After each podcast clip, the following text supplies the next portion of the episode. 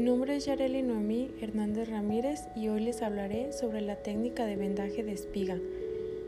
El vendaje de espiga se emplea para vendar partes del cuerpo cilíndricas con perímetro no uniforme. Además, el vendaje cuenta con cuatro funciones importantes. La primera es de sostén que sirve para proteger estructuras cápsulo-ligamentosas. La segunda de descarga que sirve para aplicación en las estructuras músculo-tendinosas. La tercera de estabilidad que sirve para evitar que se mueva una articulación lesionada.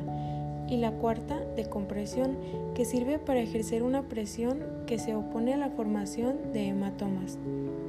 Y por último, les daré una breve explicación sobre la técnica de vendaje de espiga utilizada en nuestro paciente de hospitalización.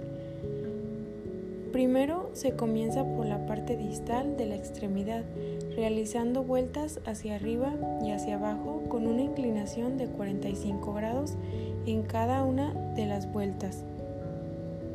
La primera vuelta se inicia hacia arriba y la segunda hacia abajo, y así sucesivamente, aplicando así una mayor tensión.